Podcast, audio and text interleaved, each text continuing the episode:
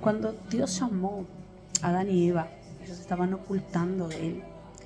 Eh, él les preguntó por qué no venían hacia Él. Él dijo, porque tuvimos vergüenza, porque tuvimos miedo. Y él les preguntó, ¿por qué estamos desnudos? Y preguntó, ¿y quién les dijo eso? Y comiste del árbol, que del fruto que te dije que no comieras. Y, y, y él enseguida dijo, la mujer me lo dio. Comió y me lo dio. Y la mujer enseguida habló de la serpiente. ¿Sabes? Hay un mensaje que Jesús vino a investir de poder, que es el mensaje del arrepentimiento y del perdón de pecado. Y ese mensaje es poderoso, tan poderoso, que Adán y Eva, en aquel lugar, Adán, varón, varona, no se dieron cuenta del arrepentimiento en aquel momento.